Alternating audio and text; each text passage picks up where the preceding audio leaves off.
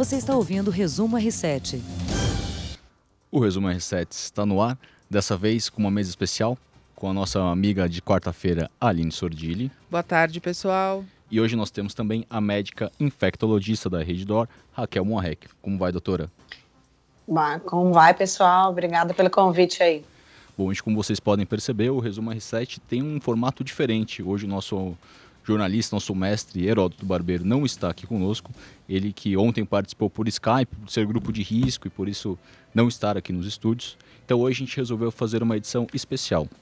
Nós fizemos um post no Facebook e um post no Instagram pedindo que os nossos leitores do R7 mandassem dúvidas. E nós recebemos 850 dúvidas por posta nessas postagens e por isso resolvemos fazer uma edição com uma médica infectologista para tirar essas dúvidas e esclarecer alguns pontos que têm sido um pouco difíceis das pessoas entenderem ou das pessoas entenderem ou que tem ficado um pouco é, obscuro exatamente do então, que está acontecendo. Então, estamos vivendo uma pandemia, estamos num, num, momento crítico, as pessoas estão evitando sair de casa, estão evitando ir ao trabalho e por isso algumas pessoas estão com uma certa dificuldade em entender o que está acontecendo e a gente tem a intenção aqui de esclarecer e levar a informação coerente e confiável para os nossos leitores e para os nossos ouvintes aqui do podcast. Doutora, para começar, uma das perguntas que nós recebemos, uma, das, entre as centenas de perguntas que nós recebemos, uma dúvida muito frequente era relacionada sobre os grupos de risco. Quais são os grupos de risco e por que essas pessoas no grupo de risco são consideradas mais vulneráveis por conta do coronavírus? Então, são várias formas da gente analisar. O primeiro é o hipertenso, porque tem várias medicações que bloqueia, bloqueando a parte necessária da pressão, ele altera é, é, replica mais o vírus. Então, hipertenso, tem diabético, tá?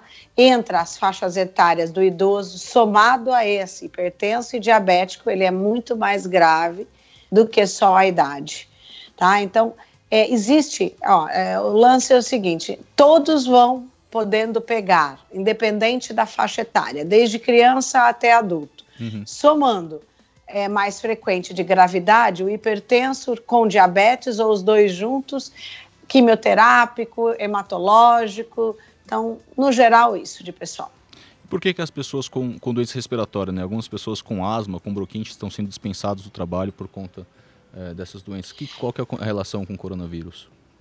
Porque o foco principal da onde esse vírus começa a replicar é maior é no pulmão o paciente que é asmático ou bronquítico, é, ele pode descompensar muito mais rápido e evoluindo pelo, pelo lado mais grave, que seria os 15% desse coronavírus. Entendi. Doutora, é, outra questão frequente no, entre os nossos leitores é a relação justamente ao câncer. Os pacientes que estão em tratamento oncológico, eles têm mais risco de serem afetados e como que eles devem manter o tratamento, né? Porque necessita ir até o hospital. É, isso daí já foi me perguntado algumas vezes, né? É o seguinte, a, a imunidade do paciente oncológico, hematológico, ele está sendo utilizada para o câncer, está usando para receber a sua quimioterapia.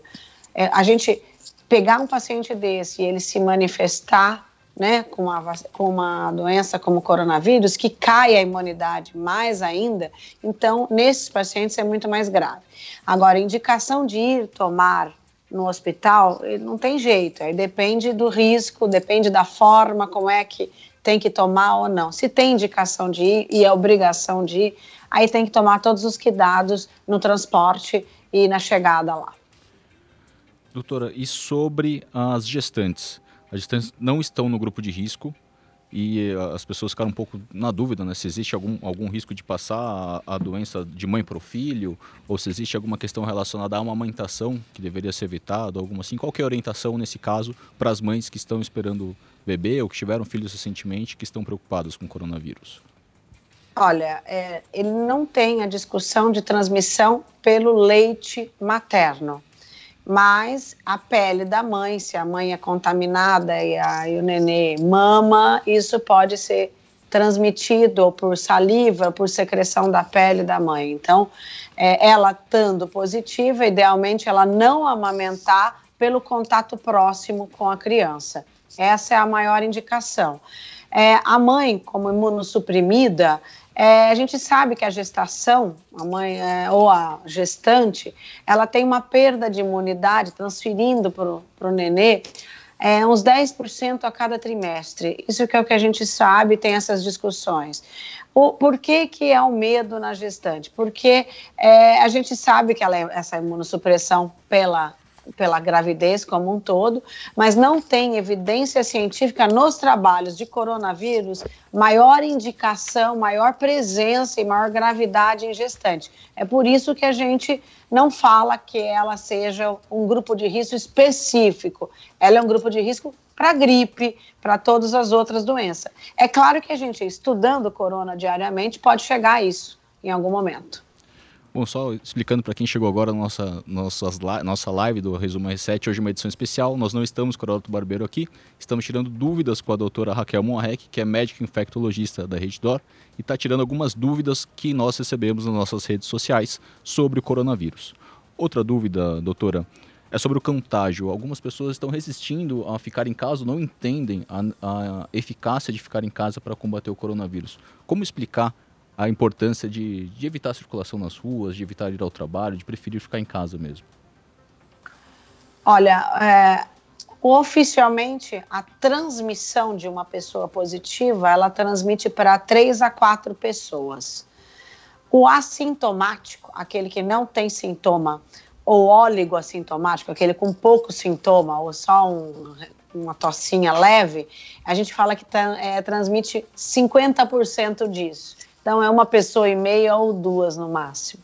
Então, isso quer dizer, a pessoa, mesmo sem sintoma, ela está transmitindo.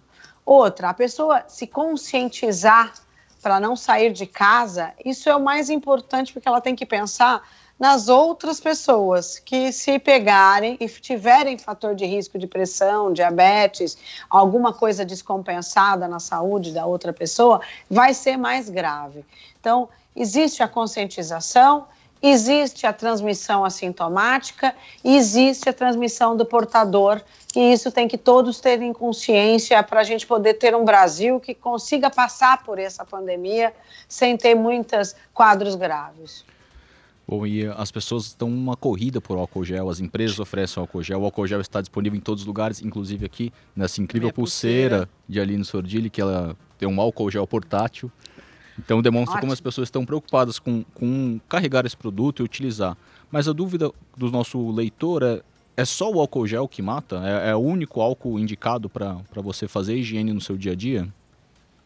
Olha, existe álcool de várias formas, né? Álcool 45, as, o 70, o 80, o 92, 98 ou 100%. Ah, o principal que tem um efeito residual é o álcool gel, porque ele tem uns 30% de água e ele desnatura proteína e gordura, então ele pode, para a mão, é, ter um efeito residual de forma adequada. Nada é melhor do que lavagem de mãos. Então, lavar com água e sabão é o principal. Os outros álcools, o quanto maior a porcentagem de álcool, 80, 90, ele evapora com muita frequência. Então ele não consegue fazer um efeito residual necessário em mãos. Ele pode ser usado em superfície ou limpeza da sua bolsa, limpeza do seu sapato quando você chega em casa, limpeza de uma superfície de pia quando você lava e vai manipular algum algum alimento que venha numa caixa de supermercado. Então, idealmente, que você passe isso numa pia para você poder fazer a manipulação disso. Mas então, se não for o álcool gel, lavar as mãos é o, o correto. É o principal, isso.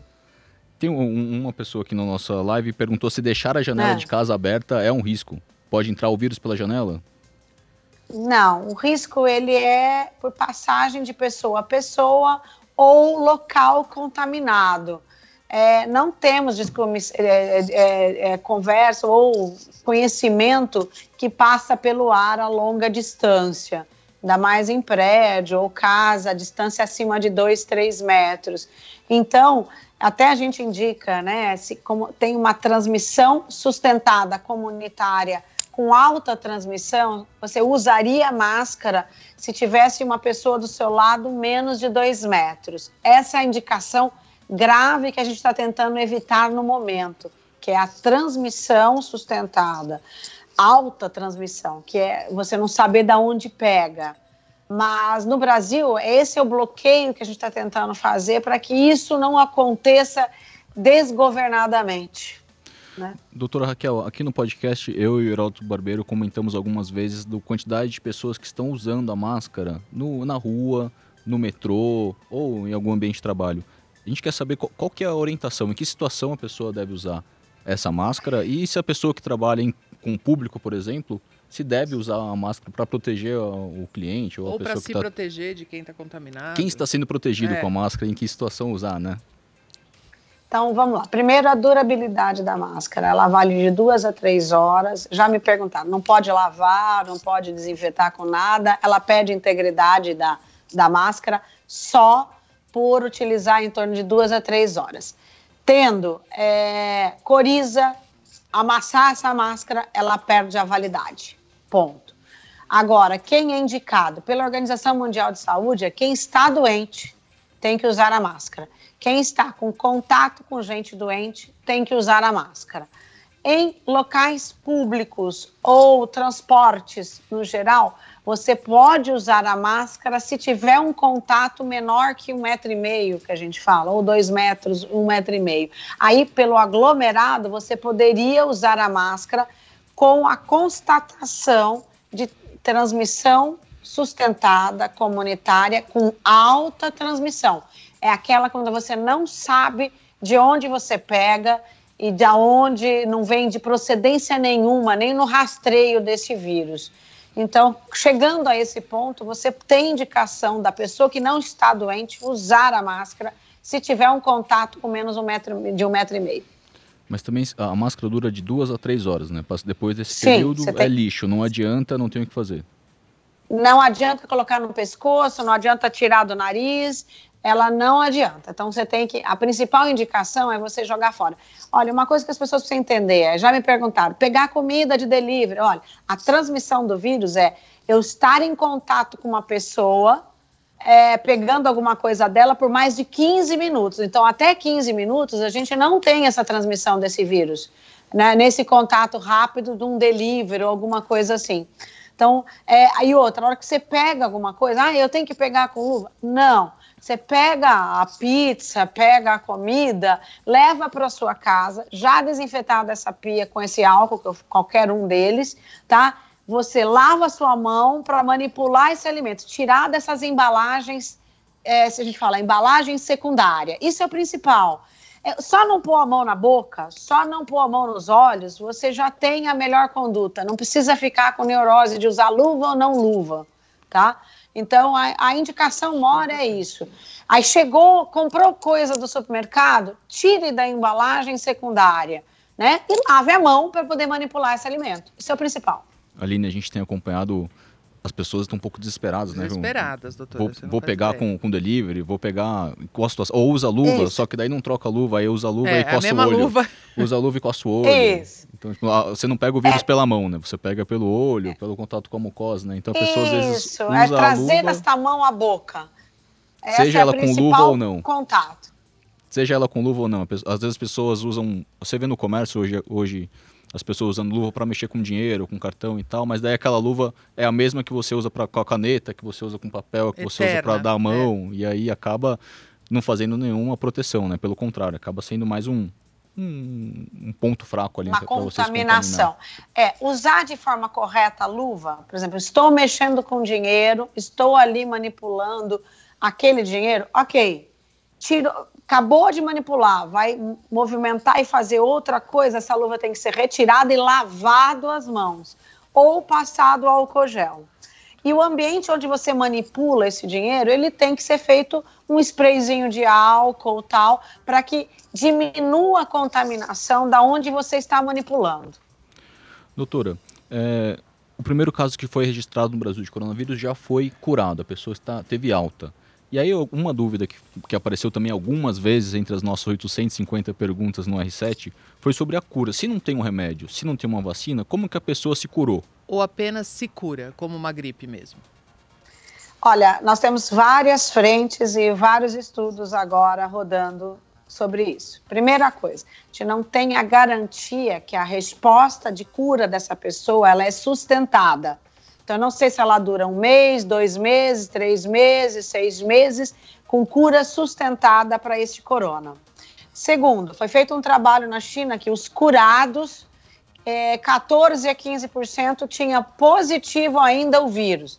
Aí a conversa era, era positivo porque eles recontaminaram com uma cepa mutante, eles permaneceram positivo, então, isso ainda está em análise, é, a presença ou não de positividade desse exame, após o tal cura.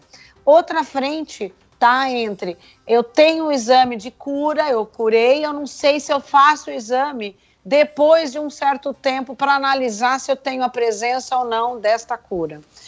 Outra conversa é: se eu tenho a cura desse vírus e ele tem mutação, eu posso ter de novo se eu perder essa resposta sustentada? Sim, há uma discussão que esse vírus vai virar um vírus igual ao H1N1, que há mutação, mudança, adaptação e retorno depois de um período que todo mundo perde a defesa. Então, são várias frentes. É um vírus que nós estamos estudando há três meses. Eu só já li mais de é, 60 artigos disso, então o que eu posso dizer é que ainda, após a cura, ainda temos um longo caminho. Por enquanto não tem remédio, né? As pessoas às vezes compartilham na, na, nas redes sociais, nos, nos, aplicativos de mensagem, Olha, me, remédios milagrosos, soros, vitamina C. Não. Não, existe, ó, usar vitaminas. Vitamina D é uma coisa que se discutiu, que eu acho que é interessante, porque ajuda é, em, nos seus transportadores imunológicos, mas não tem nada de evidência é, de N suficiente para falar. Tratamento, existe. O tratamento da febre ebola, que os Estados Unidos está usando, que é o Remdesivir, que é uma droga, é, mas não tem nenhuma resposta se foi tão boa ou não. O que a gente tem? Antimaláricos, uh, drogas antirretrovirais que estão utilizando, é, drogas várias, né, que a gente está tratando, mas a discussão que todos em comum estão falando é, é uma melhor, diminui, melhor, a gente precisa de tempo para que o organismo responda e saia da infecção. Então, todos os antivirais utilizáveis são para isso, para dar tempo para que o organismo responde. Doutora, as pessoas também estão em busca de um diagnóstico longe do hospital.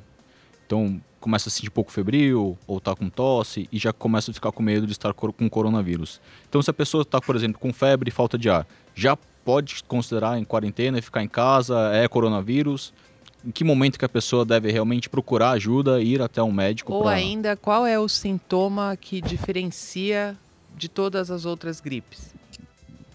Então, vamos lá. Influenza, eu tenho tosse, febre súbita, alta, acima de 38,5, 39, coriza, prostração. Eu levo a uma piora com uma pneumonia em torno de 4, 5, 6 dias, quando ele não responde espontaneamente. Existe vacina, que nova que está saindo agora, e existe tratamento que é o Tamiflu, que é o Zeltamivir. Coronavírus, ele dá uma febre baixa ou sem sintoma ou oligossintomático, que é só a prostração. Clínica soberana, tosse mantida e progressiva e falta de ar, com piora dessa falta de ar no quarto para o quinto dia. Esse quadro leva a uma pneumonite, não pneumonia bacteriana, pneumonite, que é o fôlego curto, a pessoa não consegue ficar respirando. Então, ela tem o quadro simples de sintomas leves, parecendo a gripe, e leva a uma pneumonite com alteração radiológica pulmonar progressiva. E depois dessa pneumonite, que já está com queda imunológica, é, 15% evolui com a pneumonia lá na frente. Então, motivo da gravidade um pouco maior da gripe, da, do, da, do corona. Ele evolui com duas pneumonias. Então a pessoa começa a sentir uma falta de ar no, no quarto, quinto dia, Isso. e aí essa pode Isso. ser uma indicação de preciso ir ao médico. Isso. Procura do médico é a partir do terceiro, quarto dia, se eu tiver uma tosse que não melhora, o retorno da febre, o aparecimento dessa febre, que às vezes ele não tinha e passa a ter, e a falta de ar progressiva. Entendi. Não conseguir fazer as coisas em casa. Entendi. E a gente comentou a questão de pegar o vírus duas vezes, né? É uma dúvida também que aparece inclusive aqui na, na nossa live, que as pessoas querem saber se é possível pegar. Pegou primeiro, tem chance de pegar de novo? Como é que tá? Que é um desses casos que a doutora falou da China, né? Que tem Isso. uma variação. A gente não tem isso, a gente não consegue definir se é um novo subtipo, se há uma mudança e mutação, e por isso a pessoa apresentou. Só que essas 14% que voltaram a ter sorologia, eles tinham óleo assintomático, eles não tinham sintoma. Uhum. Aí a discussão, e por isso o trabalho da transmissão em pessoas que não têm sintoma, que deu esse valor que é de 50% do que uma pessoa sintomática. Então, é, essa discussão ela, ela ainda é muito é, incipiente para a gente ter uma certeza. É, quando fazer o exame de coronavírus? Primeiro, vamos deixar o exame para quem está precisando dentro de um hospital ou que está com gravidade. Hoje em dia, é, quando fazer? A gente tinha exame mais fácil, então a gente indicava que o exame precisava ter sintomatologia, contato próximo, ou dentro da sua residência e a partir de sétimo a décimo dia, porque você precisa ter imunidade, precisa ter a replicação desse vírus para aparecer no exame. Não adianta vir de uma viagem hoje, quero fazer amanhã porque eu acabei de vir, eu quero trabalhar em paz. Não, não é assim que funciona. O organismo, dentro e presente numa infecção viral, ela precisa de resposta. O organismo existe janela imunológica, demora para responder e às vezes um pouco mais e um pouco menos. E além de tudo, é um vírus RNA, ele é indolente, ele é lento para nos ajudar a, a manifestar sintoma. Então, exames podem ser feitos a partir do sétimo a décimo dia. E se tiver esse sinal e sintoma de gravidade, que é a permanência ou piora do quadro da febre e da falta de ar. Doutor, uma última dúvida aqui que chamou nossa atenção do, da equipe do R7, que quando a gente estava escolhendo nossas perguntas, é que uma pessoa perguntou sobre o velório de uma pessoa com coronavírus. Eh, a gente só teve três mortes até agora no Brasil, mas as pessoas já estão preocupadas se acontecer alguma coisa mais grave, a pessoa vir a falecer. É, o, o velório, o enterro, ele sofre alguma mudança? O tem algum risco? É, tem algum risco da, dessa aglomeração de pessoas já ser uma preocupação? Olha, é, a maioria dos vírus, a gente tem variação de tempo que ele ainda fica presente no sangue e na pele, independente se a pessoa foi a óbito ou ela é viva. Então, a gente não tem o tempo de sobrevida exato. A gente pensa que ele pode sobreviver até 72 horas em ambiente inanimado. Uma pessoa portadora, mesmo que esteja, é, que vá a óbito, ela ainda vai estar é, provavelmente transmitindo na sua pele ainda. Então, idealmente, esse caixão ele tem que ser lacrado ou fechado uhum. para que isso não tenha transmissão. Entendi. Muito bom. Aline Sordilli, você tem alguma complementação? Tenho, mais uma pergunta que também está entre os Bom. mitos e verdades da internet. Ibuprofeno e cortisol, corticoide. A pessoa que. Vamos lá. Vamos lá. Isso aí é uma maravilha. Não, não tem mitos e verdade. Isso já existe há mais tempo, isso já a gente já tem a preconização. Toda infecção viral, idealmente, é que você não use nenhum anti-inflamatório e não use né, é, nenhum corticoide que também tem ação anti-inflamatória. Por quê? Você diminui a resposta inflamatória desse organismo e esses vírus podem replicar em rebote. Então, isso não é só para o coronavírus. O coronavírus é que foi mostrado agora. Vamos acordar que a gente tem que diminuir o uso indiscriminadamente de corticoterapia. Eu sou uma médica muito contra o corticoide, então isso só vem para mim para me ajudar a que as pessoas parem uso. de usar é. o corticoide inadvertidamente. Tá. Tá certo, doutora. Acho que é isso, né? Acho que eu queria deixar um recado aqui para as pessoas também procurarem informações em, em, locais confiáveis. Então, o próprio R7 tem uma página, o r7.com que concentra ali a nossa apuração, a nossa cobertura sobre os casos de coronavírus e ali você encontra informações que foram apuradas pelos nossos jornalistas, pelo nosso editor de saúde, Fernando Meles, que está fazendo um excelente trabalho nesses últimos dias. Então confie mais é, no site, nas fontes, né? nos nossos médicos, do que no, no grupo de WhatsApp, no grupo da família, nas redes sociais, que realmente ali não tem informações cientificamente comprovadas, né? As pessoas acabam ficando... Sempre checar e não repassar direto, né? Também isso Sim. ajuda. Doutora, muito, muito obrigada. Importante. Muito obrigada pela sua participação, por esclarecer todas as nossas dúvidas e podemos contar com você em breve de novo. Agradeço, Aline, agradeço, Pablo. Obrigado, obrigada a todo mundo. Obrigado. Obrigada, A gente falou tarde. aqui com a doutora Raquel Monrec, que é médica infectologista da Rede Dor, que fez essa participação especial e provavelmente vamos fazer outros momentos de tirar dúvidas. Então, estava vendo aqui, hoje também fiquei lendo só sobre coronavírus e estima-se, a doutora falou que tem uma vacina já em andamento, né, e tal, que uma vacina oficial ela deve demorar ainda 18 meses. Mais que um grupo de empresas de biotecnologia se encontraram com Trump, tem mais de uma dúzia delas testando vacinas e, e coisas que possam ser. Como é um vírus, né? Acho que eles partem do mesmo princípio e tal. A outra coisa que é e que eu achei importante é o efeito do coronavírus no varejo brasileiro. Uhum. A gente já tem pesquisa disso e a gente consegue ver aqui, por exemplo, que o varejo brasileiro ele já está rodando numa velocidade menor. Ele começou na primeira semana de março com uma, um volume de, de, transações. Isso é uma pesquisa da Cielo, tá? Uhum. Então é tudo é o que a gente usa, né? É débito, crédito e essas coisas. Uhum. 3,8% menor que fevereiro.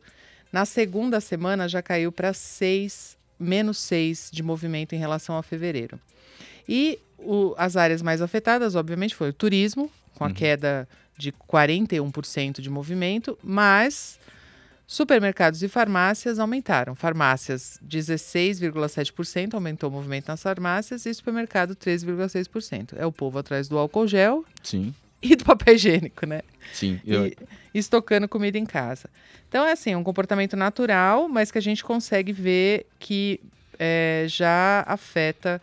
É, isso aqui é uma pesquisa da, da cidade de São Paulo, então você consegue ver que o, o sistema já está, o vírus já afeta a economia as também, vendas, né? as vendas. E era isso. Ah, não, tem mais uma outra boa notícia. Agora é uma boa notícia. Depois de tirar as dúvidas dos nossos ouvintes que estavam preocupados de como combater o coronavírus, temos algumas boas notícias. Tem uma agora. boa notícia sobre o coronavírus também, que é um grupo de pesquisadores italianos que fizeram uma máscara. Eles são voluntários e eles estão estudando uma máscara é, com impressão 3D, com aquela válvula especial para quem está é, infectado, ligado ao oxigênio e tal, que essa máscara custa 11 mil dólares e hum. que eles estão fazendo com essa impressão 3D por um dólar. Nossa. Olha lá, boa notícia. Os nossos pesquisadores italianos, voluntários, estão querendo ajudar aí no combate do coronavírus.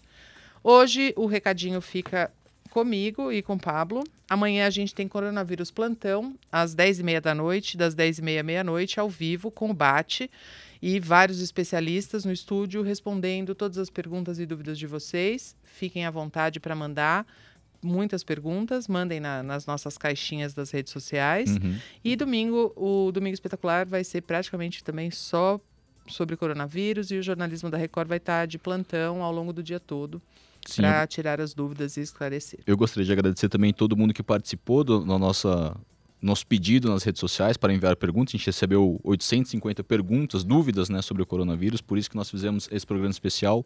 Heródoto Barbeiro não está aqui porque está no grupo de risco, está em casa se protegendo do, do coronavírus. A gente continua com o nosso resumo R7 amanhã.